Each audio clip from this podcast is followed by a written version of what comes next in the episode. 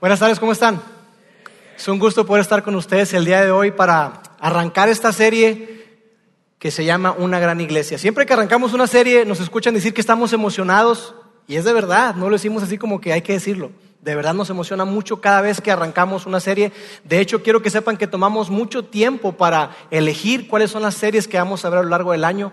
Ya tenemos planeado todo el año 2016 con respecto a las series que vamos a ver. Así que de verdad nos emociona mucho poder ver esta serie eh, de una gran iglesia porque tiene que ver con algo que nos apasiona. Tiene que ver con lo que nosotros como Vida creemos que es la iglesia tiene que ver con lo que nosotros creemos que debería ser la iglesia, lo que tiene que hacer en este momento, en este lugar y en esta generación. La iglesia es algo grande, amigos, es algo muy, pero muy, muy grande. Ahora, yo no sé qué, qué es lo que, lo que viene a tu mente cuando tú piensas en la palabra iglesia. Seguramente vienen diferentes cosas a tu mente, pero déjame decirte que, que quizá para ti has estado en algunas iglesias, has, estado asistiendo a diferentes iglesias y, y, veniste acá, viniste a Vidaín y, y te encanta porque es una iglesia diferente. Y, dices, oye, no, está chido, está padre, y, pero, pero quizá no, no, no sabes por qué. Bueno, yo espero que, que a lo largo de, de, esta serie, que se va a llevar cinco semanas, hoy arrancamos, esta es la primera semana, a lo largo de estas cinco semanas tú puedas tener algunas herramientas para entender por qué es que nosotros decimos que somos una iglesia diferente, por qué es que hemos dicho que Monterrey no necesita una iglesia más, que Monterrey necesita una iglesia diferente, porque estamos convencidos de eso. Ahora, cuando tú ves este título ahí, una gran iglesia, seguramente muchos de los que están acá piensan y dicen, ¿sabes qué? este título, esta serie es para gente de iglesia, pero no, esta iglesia, es, esta iglesia, este mensaje, perdón, es relevante para todos, es relevante absolutamente para todos. Ya sea que tú tengas quizá, no sé, 10, 15, 20 o más años asistiendo a una iglesia, tú te consideras un seguidor de Jesús, eres, eres eh, cristiano, católico, pero eres un seguidor de Jesús. O quizá una persona que apenas empieza a dar pasos hacia Dios, o una persona que quizá dice, mira, ¿sabes qué? Yo la verdad, yo no me considero un seguidor de Jesús. De hecho, yo vengo acá porque pues viene mi novia o viene mi novio y pues aquí me traen, ¿verdad? Y este, y pues sí, sí me gusta y, me divierto y todo, pero, pero yo no me considero un seguidor de Jesús. Es más, de lo que dicen ahí, yo no creo ni la mitad. Sea como sea la situación, déjame decirte que esta serie es para ti. Tengas mucho tiempo, tengas poco tiempo o ni siquiera creas en Jesús, esta serie es relevante para ti porque tiene el potencial de cambiar nuestro concepto de lo que es, de lo que es la iglesia. Porque la iglesia es algo grande, es una gran idea. Ahora, yo no sé qué viene a tu mente. Cada vez que escuchas la palabra iglesia, ¿qué viene a tu mente o qué sientes? Porque a veces está mal ligado a un sentimiento. ¿Qué es lo que tú piensas o sientes cuando escuchas la palabra iglesia? Algunos de ustedes quizá automáticamente piensan en un edificio, una catedral, una basílica o qué sé yo. Quizá otras personas cuando piensan en iglesia automáticamente piensan en bancas, piensan en Biblia, Piensa en una banda de música como la que estuvo acá. Yo no sé qué es lo que tú, lo que tú pienses o sientas. Quizá hay personas que cuando, cuando piensan en iglesia, escuchan la palabra iglesia, como que aquí, mira, les empieza a doler. Porque se acuerdan cuando su mamá les da un pellizco así. Mm, cállate, guarda silencio. Porque te, te, decían, oye, no, es, es un lugar, shh, yo no sé si eso es lo que tú sientas. O quizá para ti que estás acá, tú dices, mira, para mí cuando yo pienso en iglesia, yo pienso automáticamente en esto. Pienso en la hora más larga y aburrida de mi semana. Eso es lo que pienso. Pienso en, meter recuerdos cuando discutía con mis papás porque, porque tienes que ir, tienes que ir, tienes que ir. Yo no sé qué sea, pero yo sí quiero decirte que seguramente es algo muy, pero muy diferente a lo que pensaban aquellos primeros seguidores de Jesús cuando nació la iglesia. Porque la iglesia nació como un movimiento. Como un movimiento no había liturgia, no había Biblias, no había edificios, no había staff, no había instalaciones, no había absolutamente nada. La iglesia inició como un movimiento alrededor de un evento, una verdad, y esa es la resurrección de Jesús. Así fue como nació la iglesia. Y fue precisamente la resurrección de Jesús lo que hizo que aquellos primeros seguidores de Él se convencieran y abrazaran esta idea y esta verdad de que Jesús era quien él había dicho que era. La iglesia arrancó grande, arrancó en grande, y es lo que vamos a ver a lo largo de esta serie, lo que vamos a ver eh, eh, el día de hoy. Ahora, cuando, cuando vemos lo de la iglesia, todo esto que tiene que ver con la iglesia, para darte un poquito de contexto, lo que vamos a hacer hoy es que vamos a estar viendo una parte muy pequeña, pero un poquito académica, a todos aquellos que les gusta eh, eso de, la doctrina y la teología y que el griego y profundizar y todo. Si tú eres de esas personas que te gusta, pues hoy es un día para ti, porque en un pedacito muy chiquito, les advierto, del, del mensaje vamos a ver una palabra en griego. Entonces, al menos yo te garantizo que de aquí vas a salir hablando griego, una palabra pero vas a saber una. ¿Sí? Entonces vamos a ver esa palabra en griego y también vamos a estar viendo acerca de, la historia. Entonces, si tú tienes un, contexto o un trasfondo de iglesia, ya sea que, que, ibas a la iglesia católica o, cristiana, pero que tú estabas acostumbrado a ir, la idea es que a través de, esta, de esta historia que vamos a hacer el recorrido en el libro de los Hechos, tú y yo podamos entender cuáles fueron los, los orígenes o el inicio de la iglesia. ¿Está bien? Entonces, entrando a esa parte pequeña, académica, déjame decirte que cuando, si tú y yo tuviéramos la capacidad de, leer el griego, eh, eh, bueno, podríamos leer el Nuevo Testamento en griego, que fue el, idioma original en el, que se, escribió. Si tuviéramos esa capacidad, esa habilidad para, para entender y leer ahí, nos vamos a encontrar con una palabra, una palabrita que vamos a poner aquí en pantalla, y es la siguiente. ¿Alguien que me ayude a pronunciarla? Ahí dice eclesía. Esa es la palabra griega eclesía y obviamente ya asocias y lo conectas que de ahí obtenemos nosotros la palabra iglesia. Pero el significado de iglesia, de esta palabra en griego, mira, mira qué interesante lo que dice ahí, lo vamos a colocar aquí en pantalla. Dice que es una asamblea, reunión o congregación. Es convocar o llamar fuera. Eso es lo que significa iglesia. Entonces, ¿sabes? Cuando, cuando Jesús funda su iglesia, la funda sobre esta idea de una asamblea, una reunión o congregación. Un grupo de personas reunidas con un propósito muy específico, con una misión y con un enfoque muy, pero muy particular. Pero sabes que con el tiempo, esa idea de, un movimiento alrededor de una gran verdad, que es la resurrección de Jesús, la iglesia, con el paso del tiempo, no muchos años después, quizá 200, 300 años, empezó a desviarse empezó a cambiar su enfoque. Entonces la iglesia pasó de ser identificada como un movimiento grande, fuerte, con vida, activo, pasó a ser identificada como un lugar. En lugar de ser identificada como, como ese grupo de personas que, que, llevaban la verdad de Jesús, fue identificado como, como un lugar específico, fue identificado como, como jerarquía. Y eso no era lo que, lo que Dios y lo que Jesús tenía en mente. Y si tú conoces algo de historia, sabrás quizá que, que, bueno, hubo muchas razones. Si nos ahondamos y nos metemos a la historia y le escarbamos, habrá muchas razones. Una de ellas tuvo que ver con una mala interpretación de esta palabra. Que, que, esta palabra, en lugar de darle esa connotación de asamblea o reunión, se le empezó a dar la idea de, de, un, de un templo, de un lugar físico, un espacio. Entonces, lo que ocurrió fue que como en todas las edades, en todas las épocas, a lo largo de la historia, hay personas que tienen hambre y sed, pero no de justicia, sino de poder. Aquí conocemos a muchos, ¿verdad? Entonces, eh, lo que ocurrió fue que, que, se desvía la iglesia por esa, esa mala interpretación que llevó una muy mala teología, y entonces lo que ocurrió fue que se torna o se gira de ser un movimiento basado en una gran verdad hacia un espacio físico. Y esas personas como en todas partes, que tienen hambre y sed de poder, se aprovecharon de eso. Y entonces empezaron a, tener poder porque controlaban el lugar o el espacio físico. Quien controlaba el edificio, controlaba las escrituras. Quien controlaba las escrituras, la verdad de la palabra de Dios, controlaba al pueblo. Y quien controlara al pueblo, controlaba al gobierno. Y entonces la iglesia pasó de ser ese movimiento dinámico, ese movimiento de personas, esa asamblea, esa reunión, ese conjunto, ese grupo de personas con un propósito muy específico, pasó a ser identificado con un lugar donde había abuso de poder, donde era jerárquico, donde era enfocado totalmente hacia adentro, donde tenían acceso unos pocos nada más. Y eso hacía que controlaran todo. Y tú sabes también en la época de la Edad Media y todo eso, que se hicieron cosas terribles. Toda esta mala teología, esta mala interpretación llevó a, que se hicieran cosas terribles en el nombre de Dios. Cosas que incluso hoy en día en Europa y todas esas partes, incluso también acá, cada vez más veo en México, personas que le dan la espalda a la iglesia. Dicen, yo no puedo entender cómo es que esas personas, en el nombre de Dios, hicieron todo aquello.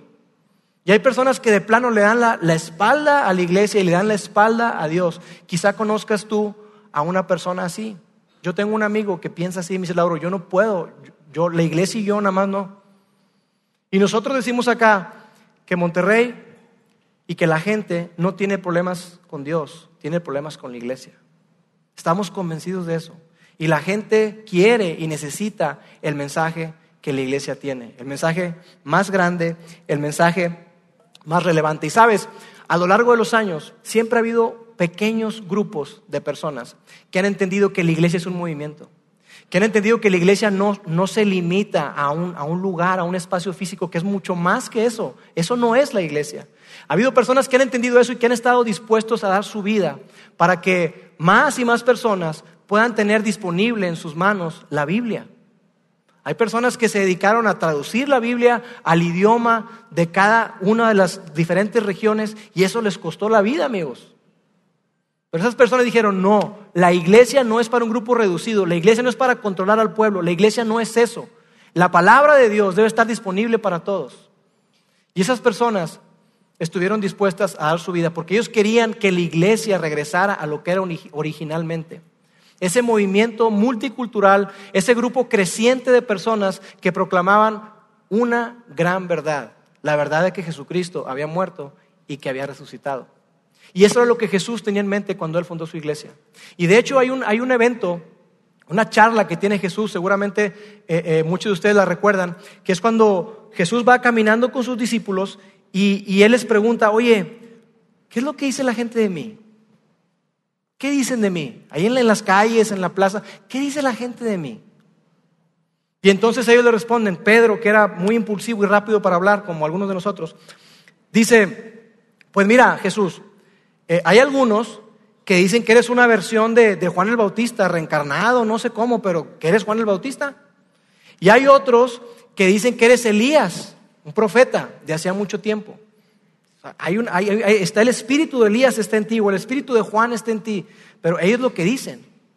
¿Ok? Dice Jesús. Y después Jesús cambia el enfoque y le dice, ¿y quién dicen ustedes que yo soy? Y esa es la pregunta más importante que toda persona tiene que hacerse. No quién dice tu papá que es Jesús, no quién dice tu abuelo, tu tío, tu... ¿Quién dices tú que es Jesús? ¿Quién es Jesús para ti? Y mira lo que le respondió, lo que le respondió Pedro, lo vamos a poner acá en pantalla. Dice, tú eres el Mesías, el Hijo del Dios viviente. Tú eres el Mesías, el Cristo, el ungido, el Hijo del Dios viviente, ese a quienes hemos estado esperando. En pocas palabras, lo que Pedro le dijo, dijo, tú, tú eres Dios. Eso fue lo que, lo que Pedro le dijo. Y después Jesús le responde, mira cómo le responde, dice, Jesús respondió, bendito eres, Simón, hijo de Juan, porque mi Padre que está en el cielo te lo ha revelado. No lo aprendiste de ningún ser humano. Ahora te digo que tú eres Pedro, que quiere decir roca, y sobre esta roca edificaré mi eclesía, mi asamblea, mi congregación, mi grupo de personas, mi movimiento, sobre esta roca. ¿Qué roca? Sobre esta confesión sobre esto que tú acabas de reconocer, sobre esto es en lo que yo voy a fundar mi iglesia. Y después dice, y el poder de la muerte no la conquistará. Entonces Jesús está diciendo, no dijo, y sobre este edificio yo voy a construir mi iglesia. No dijo nada de eso. Sobre este grupo de personas, con un propósito específico y definido, es sobre quien yo voy a construir mi iglesia. Y dice ahí que, que el poder de la muerte no lo va a conquistar. O sea que esto trasciende, va mucho más allá de la muerte. Y Jesús quizá les decía a ellos, mira, yo sé que eventualmente ustedes van a morir, pero déjame decirte algo, el poder de la muerte no lo va a conquistar. O sea, esto no se acaba aquí, esto no se va a acabar con ustedes, esto va a continuar, va a seguir y va a seguir. No mucho tiempo después de que esa conversación tuvo lugar entre Jesús y sus seguidores, Jesús fue entregado, fue traicionado y fue crucificado por los romanos. Pero después de que fue crucificado, Jesús resucitó y pasó 40 días con sus discípulos, con sus seguidores. 40 días donde, donde sin lugar a dudas, Él les dejó total claridad de que Él estaba vivo. Porque la palabra que, que se usa en el griego para cuando habla de que sus discípulos lo vieron, no es como que yo viera pasar un carro. Oye, ¿qué, ¿qué, carro sería? No, pues quién sabe, pero pues era un carro. No. Era ver detenidamente, como un oftalmólogo, ver de cerca, comprobar, palpar. Y ellos le dijeron, incluso hubo gente que dijo, no, yo no creo, como Tomás. Y Jesús dijo, pues toca mis manos, mete tu, tu, tu dedo aquí y a mi costado. Y Jesús les dijo, oye, espérense, un fantasma no come. Jesús comió con ellos pescado y otras cosas, y eso está narrado en los evangelios. Jesús, sin lugar a dudas, les dijo y dejó claro de que Él estaba vivo, de que Él había resucitado. Entonces, ocurre todo esto, y, mientras Jesús pasa esos 40 días con ellos, entonces Jesús eh, los junta en un lugar, en un monte, yo imagino un, lugar despejado, eh, un lugar que era, que era frecuentado por ellos, y entonces ahí les da sus últimas instrucciones. Jesús les da eh, las instrucciones finales, algo que, es bastante conocido en el medio de iglesia y que se le, se, le, conoce como la gran comisión. Probablemente tú has escuchado eso. Esas últimas instrucciones, esa ordenanza de Jesús, donde le dice que toda potestad, toda autoridad me es dada en el cielo y en la tierra, por lo tanto vayan y hagan discípulos de todas las naciones y bautícenlos en el nombre del Padre, del Hijo y del Espíritu Santo. Esa fue la orden de Jesús. Y eso lo encontramos en Mateo capítulo 28. Ahí está. Yo te invito a que tú puedas leer la historia porque de verdad es fascinante. Pero en el libro de los Hechos, que es lo que vamos a estar viendo durante las siguientes semanas, en el libro de los Hechos también se nos narra acerca de estas instrucciones finales, pero son como que de otro ángulo y otras instrucciones antes de que Jesús partiera.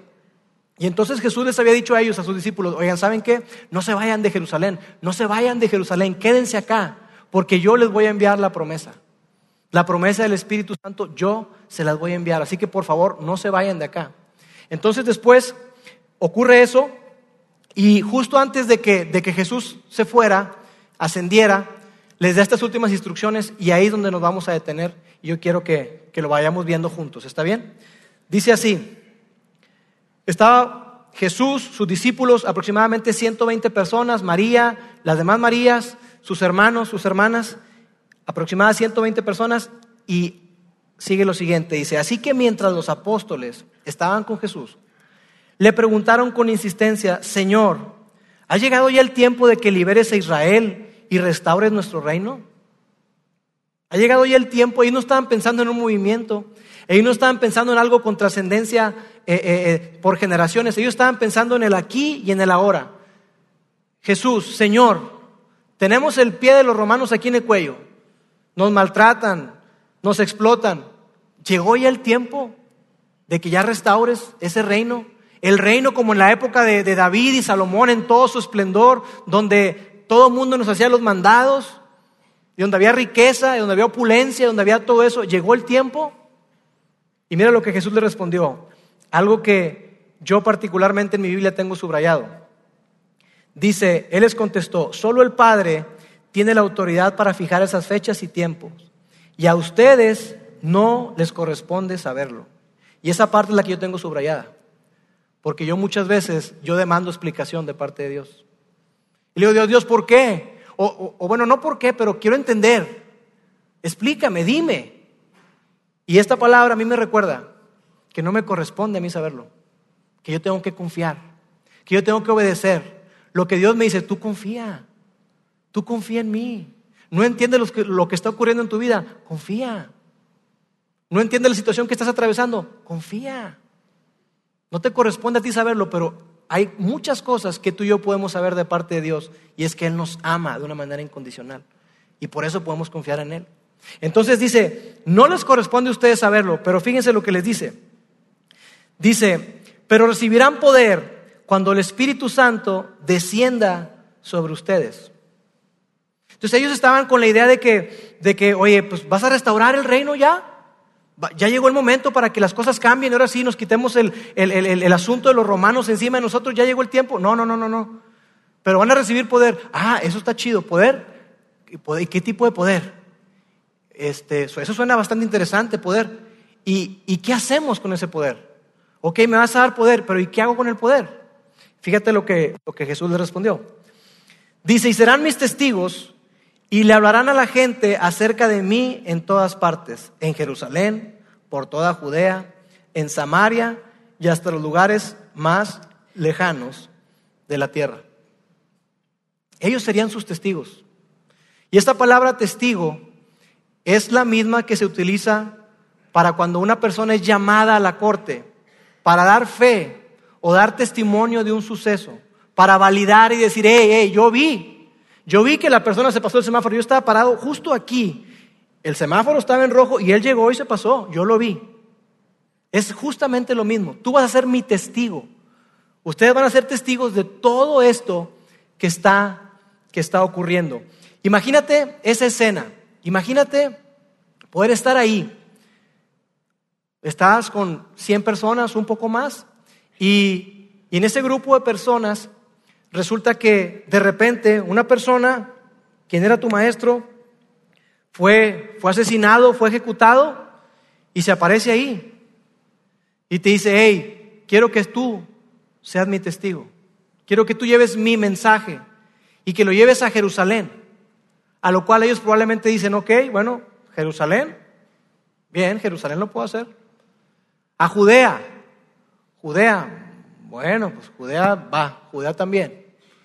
A Samaria, Samaria, no hombre, Samaria, me caen regordo los samaritanos. No me gusta ni pasar por el saco hasta la vuelta, rodeo. Ahí quiero que seas mi testigo. Bueno, está bien. Hasta lo último de la tierra, los lugares más lejanos. A lo que yo imagino a los discípulos diciéndole, Jesús, ¿tienes idea de qué tan grande es el mundo? Y seguramente les contestó, no, ustedes no tienen idea de qué tan grande es el mundo. Ustedes solamente ven el, imperio romano, que es chiquitito, el mundo es enorme. Pero ahí, hasta ese lugar, yo quiero que ustedes sean mis testigos. Y sabes que esto es algo muy, pero muy padre, porque para mí esta es una de las profecías más importantes en la Biblia. Porque el que tú y yo estemos aquí sentados dos mil años después, habla de que esa profecía se está cumpliendo. Dos mil años después, aquí estamos tú y yo.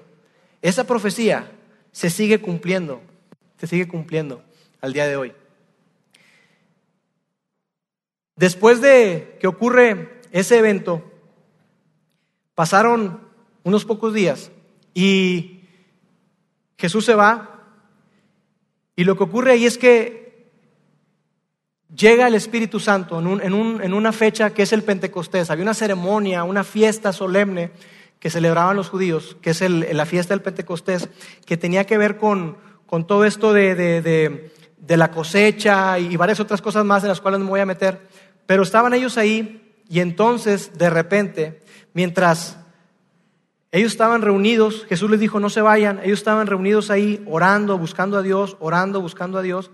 Y mientras estaba todo eso ahí, esa fiesta, eh, había alrededor de entre 12 y 14 eh, eh, regiones diferentes representadas. Personas, en esa fiesta del Pentecostés era para los judíos, pero era también para aquellas personas que se habían convertido al judaísmo. Entonces había personas de, de muchas partes del mundo, de muchísimas partes del mundo. En el libro de los Hechos habla acerca de al menos 12, 13 regiones diferentes. Y entonces lo que ocurre ahí es que el Espíritu Santo, la promesa que Dios les había hecho, se presenta. Y se presenta de una manera increíble. Se presenta de una manera increíble. ¿Por qué? Porque dice ahí que, que el Espíritu Santo desciende sobre ellos y les da la habilidad, la capacidad de poder hablar en las lenguas de esas personas que estaban ahí. Había muchísima gente en Jerusalén. Pero entonces ellos empiezan a hablar en, en, el idioma de todas esas personas. Imagínate eso. Imagínate que tú llegas a un lugar donde se habla farsi o qué sé yo, esos otros idiomas, y de repente escuchas tu idioma. ¿No es cierto que cuando escuchas tu idioma inmediatamente capta tu atención? Oye, ese es español. ¿Estás oyendo? Ese es español. Y pones atención. Eso fue lo que ocurrió con ellos. Entonces estaban ahí y empezaron a escuchar. Oye, ese es mi idioma. Y en ese idioma estaban hablando de las maravillas de lo que Dios había hecho. Estaban hablando de lo que había acontecido con Jesús y que ellos lo habían visto y que estaba vivo. Eso es lo que está ocurriendo.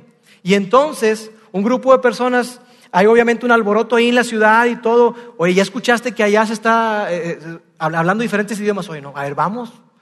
Como así como somos de curiosos, ¿no? Se empezó a juntar la gente a ver ahí y había un montón de personas.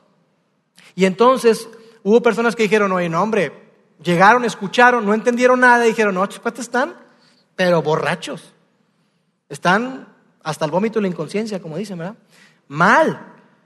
A lo cual ellos dijeron, no, no, no, no, espérame, no, nada que ver. Tú piensas que está borracho porque no le entiendes, pero yo le entiendo. Y le entiendo con un español perfecto. Y él me está hablando de Dios, de las maravillas de Dios. Entonces, Pedro decide que es tiempo para tener el primer sermón de la iglesia. Porque ahí, justamente ahí, es cuando nace la iglesia. Y hay ese primer discurso, ese primer discurso de Pedro. En esa eclesía, en esa reunión, en ese grupo de personas, donde había gente de todas partes del mundo, Pedro empieza a dar su primer discurso. Y yo quiero que juntos veamos qué fue lo que Pedro le dijo a esas, a esas personas. Dice así, pueblo de Israel, escucha, Dios públicamente aprobó a Jesús de Nazaret al hacer milagros poderosos, maravillas y señales por medio de él como ustedes bien saben. Dios aprobó a Jesús de Nazaret. Es decir, ustedes lo vieron, ustedes lo han escuchado, ustedes saben. Él hizo milagros, él vivió una vida justa, él era un buen hombre. Ustedes saben. Y después dice, pero Dios sabía lo que iba a suceder y su plan predeterminado se llevó a cabo cuando Jesús fue traicionado. No fue así como que Dios lo, lo, agarró en curva de que, oye, ¿ahora qué hago? Ahí se nos dice claramente que era el plan predeterminado de Dios que ocurriera eso. ¿Y cómo sé eso? Porque dice ahí. ¿Y cómo lo entiendo? No me preguntes. Pero dice ahí que Dios ya sabía y que todo lo que ocurrió estaba dentro del plan de Dios. Hay veces que suceden cosas en tu vida y en la mía y no entendemos por qué. Pero déjame decirte que están en el plan de Dios. Y el plan de Dios, dice la Biblia, que Él tiene pensamientos y planes de bien y no de mal, para darte un fin y una esperanza. Qué padre saber eso, ¿no? Que los planes de Dios son buenos. Entonces, Él ya tenía predeterminado eso. Dice, su plan predeterminado se llevó a cabo cuando Jesús fue traicionado. Con la ayuda de gentiles sin ley, ustedes lo clavaron en la cruz y lo mataron. Entonces, Jesús Perdón, Pedro le estaba hablando de algo reciente con respecto a Jesús. Era algo sumamente reciente. Habían pasado, no habían pasado ni dos meses siquiera. No habían pasado ni dos meses de que Jesús había sido crucificado. Entonces le dice, hey, Jesús de Nazaret. Y muchos de ellos, yo me imagino, cuando escucharon Jesús de Nazaret, dijeron, sí, ¿cómo no? ¿Quién no ha escuchado de Jesús de Nazaret? Es más, yo estuve ahí, en esa charla, en ese, en ese sermón que dio en, en un monte. Claro, yo estuve ahí, me acuerdo que me choqueó todo porque dijo que amar a mis enemigos. No, hombre, imagínate. Claro que me acuerdo. Es más, no, sí, yo también sé porque, porque ahí estaba mi prima o mi tía y, sanó a un enfermo, claro, un paralítico, yo me acuerdo, yo lo vi. Entonces, ellos sabían perfectamente bien de qué se trataba. Era algo reciente. Después dice ahí, pero Dios lo liberó de los terrores de la muerte y lo volvió a la vida, pues la muerte no pudo retenerlo bajo su dominio. Entonces, en esos pocos texto, en, esos pocos versículos, Pedro resumió y dijo, Jesús vivió una vida justa. Era el plan de Dios que Él viviera de esa manera, que muriera y que resucitara. Y ese es el Evangelio. Ahí les presentó el Evangelio de una manera muy, pero muy compacta. Y después continúa ahí. Dios levantó a Jesús de los muertos y de eso todos nosotros somos testigos. Ahí está nuestra palabra, testigos. Dios lo levantó de los muertos y de eso todos nosotros que estamos acá, estos 120, somos testigos de eso. Dios lo levantó de la muerte. Yo quiero que entiendas algo. Si tú estás tratando de entender el cristianismo, si tú estás tratando de, de, saber un poco más y entender, o quizá ya tengas algo de tiempo caminando, acercándote a Dios, yo quiero decirte algo que es muy importante. Cuando se habla aquí de ser testigos, no se habla de ser testigo de las enseñanzas de Jesús. No se habla de ser testigos de una filosofía de vida. No se habla de ser testigos de un estilo de vida. No, no habla nada de eso. Habla de ser testigos de la resurrección. De que Jesús es el Cristo, el Hijo del Dios viviente. Eso es. Eso es. Obviamente que cuando tú te conectas con Dios, eso conlleva muchas cosas.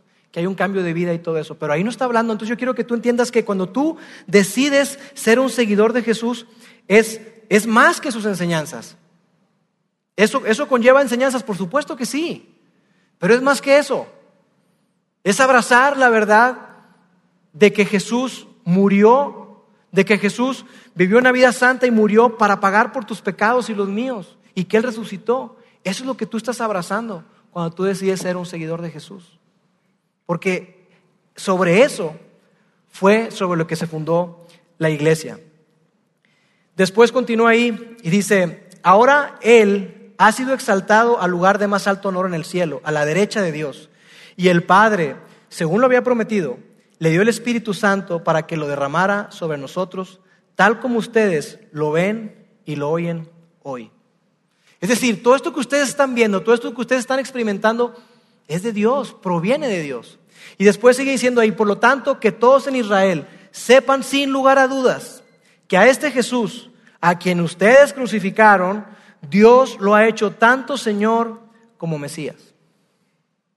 Y entonces empieza a subir la intensidad y empieza a echarle como leña al fuego, ¿verdad? Porque entonces empieza a poner personal la cosa. Y le dice, hey, ustedes lo crucificaron. Ustedes dieron su, su anuencia para que lo mataran. Ustedes. Sí, tú que estás por ahí, yo te vi, yo te vi, yo estaba repartiendo los panes y los peces, te di de comer, pero después te vi gritando, eh, mátalo, mátalo, mátalo, yo te vi. Se pone personal. Y yo me imagino que la gente se quedó totalmente asombrada, en silencio. A lo mejor se escuchaba un alfiler ahí. Y entonces ellos dijeron, las palabras de Pedro traspasaron el corazón de ellos, quienes le dijeron a él y a los demás apóstoles, hermanos, ¿qué hacemos? Hermanos, ¿qué debemos hacer? Hermanos, quizás es demasiado tarde, ¿qué hacemos?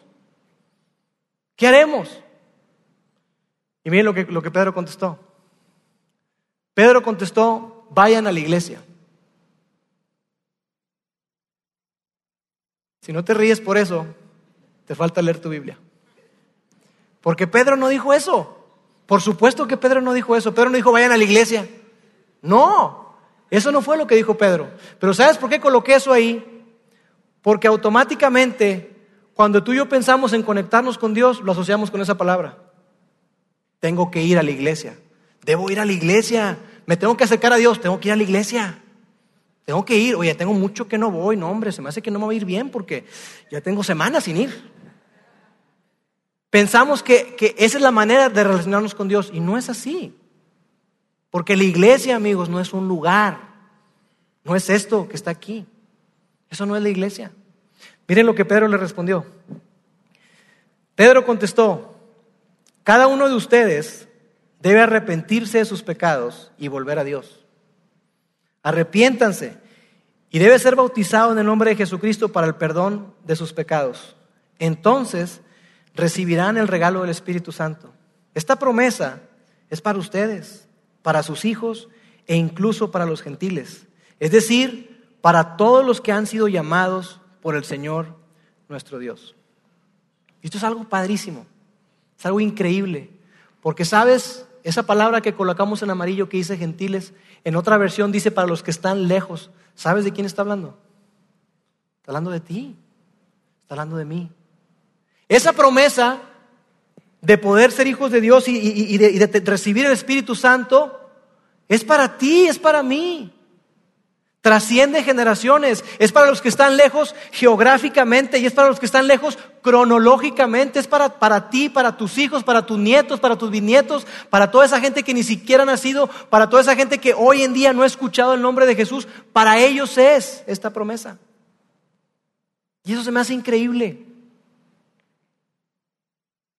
Que esa promesa es para cada uno de nosotros. Trasciende, trasciende generaciones. La iglesia es un movimiento que sigue activo.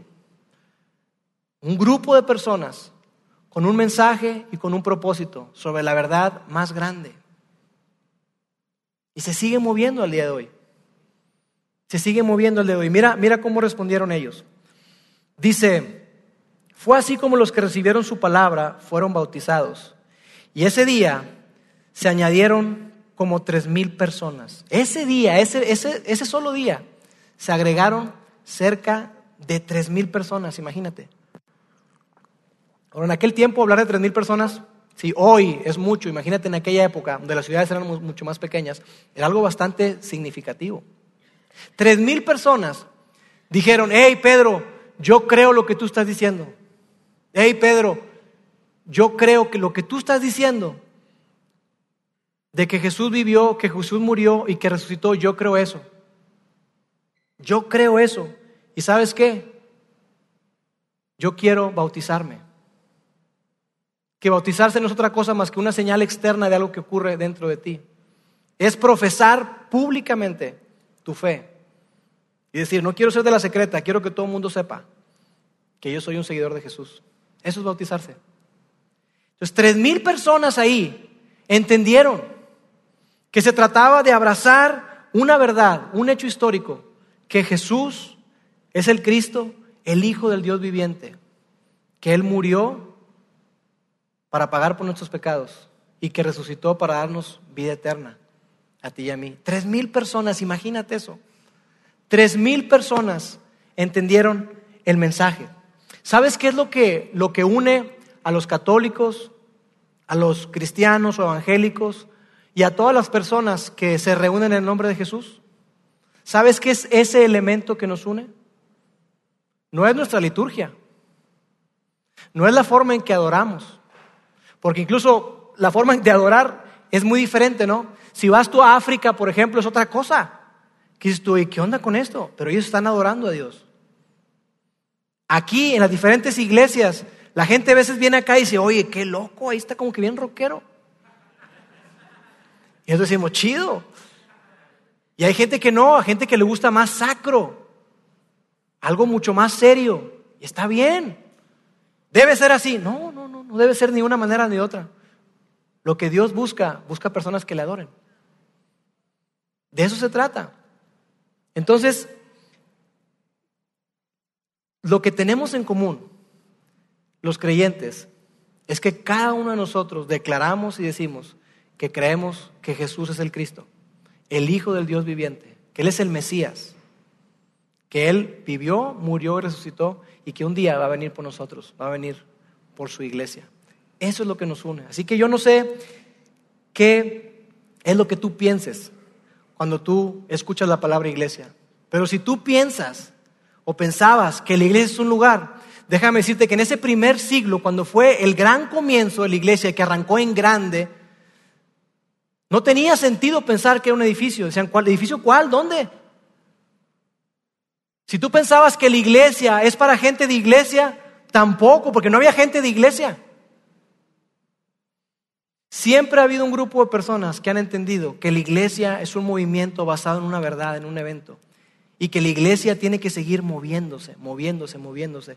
Siempre ha habido un grupo de personas que han entendido a partir del Nuevo Testamento que toda persona que decide confiar en Jesús recibe el Espíritu Santo y que nosotros, los que tenemos a Jesús en nuestro corazón, somos el templo de Dios. Tú me preguntas qué es la iglesia, aquí está la iglesia. Nosotros somos la iglesia. ¿Y sabes qué me encanta de, de nuestras iglesias en Vidaín, Monterrey, Saltillo y en otras iglesias más, muchas que hay? que hay un grupo de personas que ha entendido, que entiende que, que nosotros somos la iglesia, que tú y yo, los que tenemos a Jesús como nuestro Salvador, somos la iglesia. Y por eso es que muchos de ustedes que están acá vinieron y se unieron en ese evento de enlace y se conectaron con un grupo pequeño, porque entiendes que cuando tú estás reunido con dos o más personas, tú eres la iglesia. Tú entiendes que ahí reunidos en casas, tú estás haciendo la iglesia. Que no importa si este edificio se quema. Si se quema esta bodega, ¿vamos a dejar de ser iglesia? No, porque no es el edificio, amigos, somos nosotros. Nosotros somos la iglesia y nos vamos a seguir juntando en casas cada semana, siguiendo siendo la iglesia. Hay un grupo de personas que entiende que cuando tú eres un mentor en Wamba Kinder o en Off Street con los niños de primaria, cuando tú estás ahí siendo mentor y tú estás compartiendo con un grupo reducido de niños, tú estás siendo la iglesia. Tú les estás hablando de principios eternos basados en la Biblia y tú estás siendo la iglesia. Así que yo no sé qué viene a tu mente y qué es lo que tú sientes cuando tú escuchas la palabra iglesia, pero yo de verdad espero que a partir de este mensaje y de toda esta serie cambie tu perspectiva y que nunca, nunca, nunca más tú asocies la iglesia con un lugar, que nunca más asocies la iglesia con un edificio y que tú puedas conectar cuando escuches de iglesia, que es el grupo, la eclesía, la asamblea, el grupo de personas unidos con un propósito avanzando, proclamando la verdad más grande que existe. Y es que Jesús es el Cristo, el Hijo del Dios, del Dios viviente. La próxima semana vamos a, vamos a continuar con nuestra serie. Yo quiero pedirte algo. Yo quiero pedirte algo. Quiero pedirte que, que, tú eh, puedas buscar tu Biblia. Si no tienes Biblia en tu teléfono, puedes buscar una aplicación. Hay muchas aplicaciones de Biblia. Tú la puedes descargar. Y yo quisiera que tú buscaras Hechos capítulo 2 al capítulo 4. No es demasiado largo y es muy, muy, muy interesante, especialmente si tú te consideras una persona que, que, desea conectarse más con Dios o que ya está conectado con Dios, está hablando de ti y de mí, de los que somos la iglesia, los que formamos la iglesia. Porque esas personas de las que tú vas a escuchar ahí hicieron posible que tú y yo estemos acá el día de hoy y que tengamos la palabra de Dios en nuestras manos, porque siempre ha habido un pequeño grupo de personas que entiende que la iglesia es un movimiento, personas que dieron su vida, personas que hoy, al día de hoy, hay misioneros, hay pastores, hay maestros, hay gente que, trabaja con niños, hay gente que, trabaja con, con los enfermos, con las viudas, con los huérfanos, y toda esa gente está haciendo la iglesia, la eclesía, grupo de personas creyendo que Jesús es el Cristo, el Hijo del Dios viviente. Oremos. Padre, gracias porque tú has preservado esta historia y tú has preservado, Señor, estos documentos para que los podamos tener en nuestras manos. Gracias, Padre, porque hoy arrancamos esta serie que, que nos emociona mucho, porque habla acerca de cuál fue tu sueño para lo que es la iglesia. Por eso nosotros aquí en Vida constantemente te pedimos, Señor, ayúdanos a ver con tus ojos Ayúdanos a ver la iglesia como tú la ves. Ayúdanos, Señor, a ver la iglesia como tú la ves. No como alguien más la ve, sino como tú la ves, Padre. Y ayúdanos, Padre, a, a, poder proclamar y a poder decir, a poder compartir con la gente que la iglesia es para todos, no para un grupo reducido, no para gente de iglesia, la iglesia es para todos. Gracias Dios, te amamos, en el nombre de Jesús. Amén.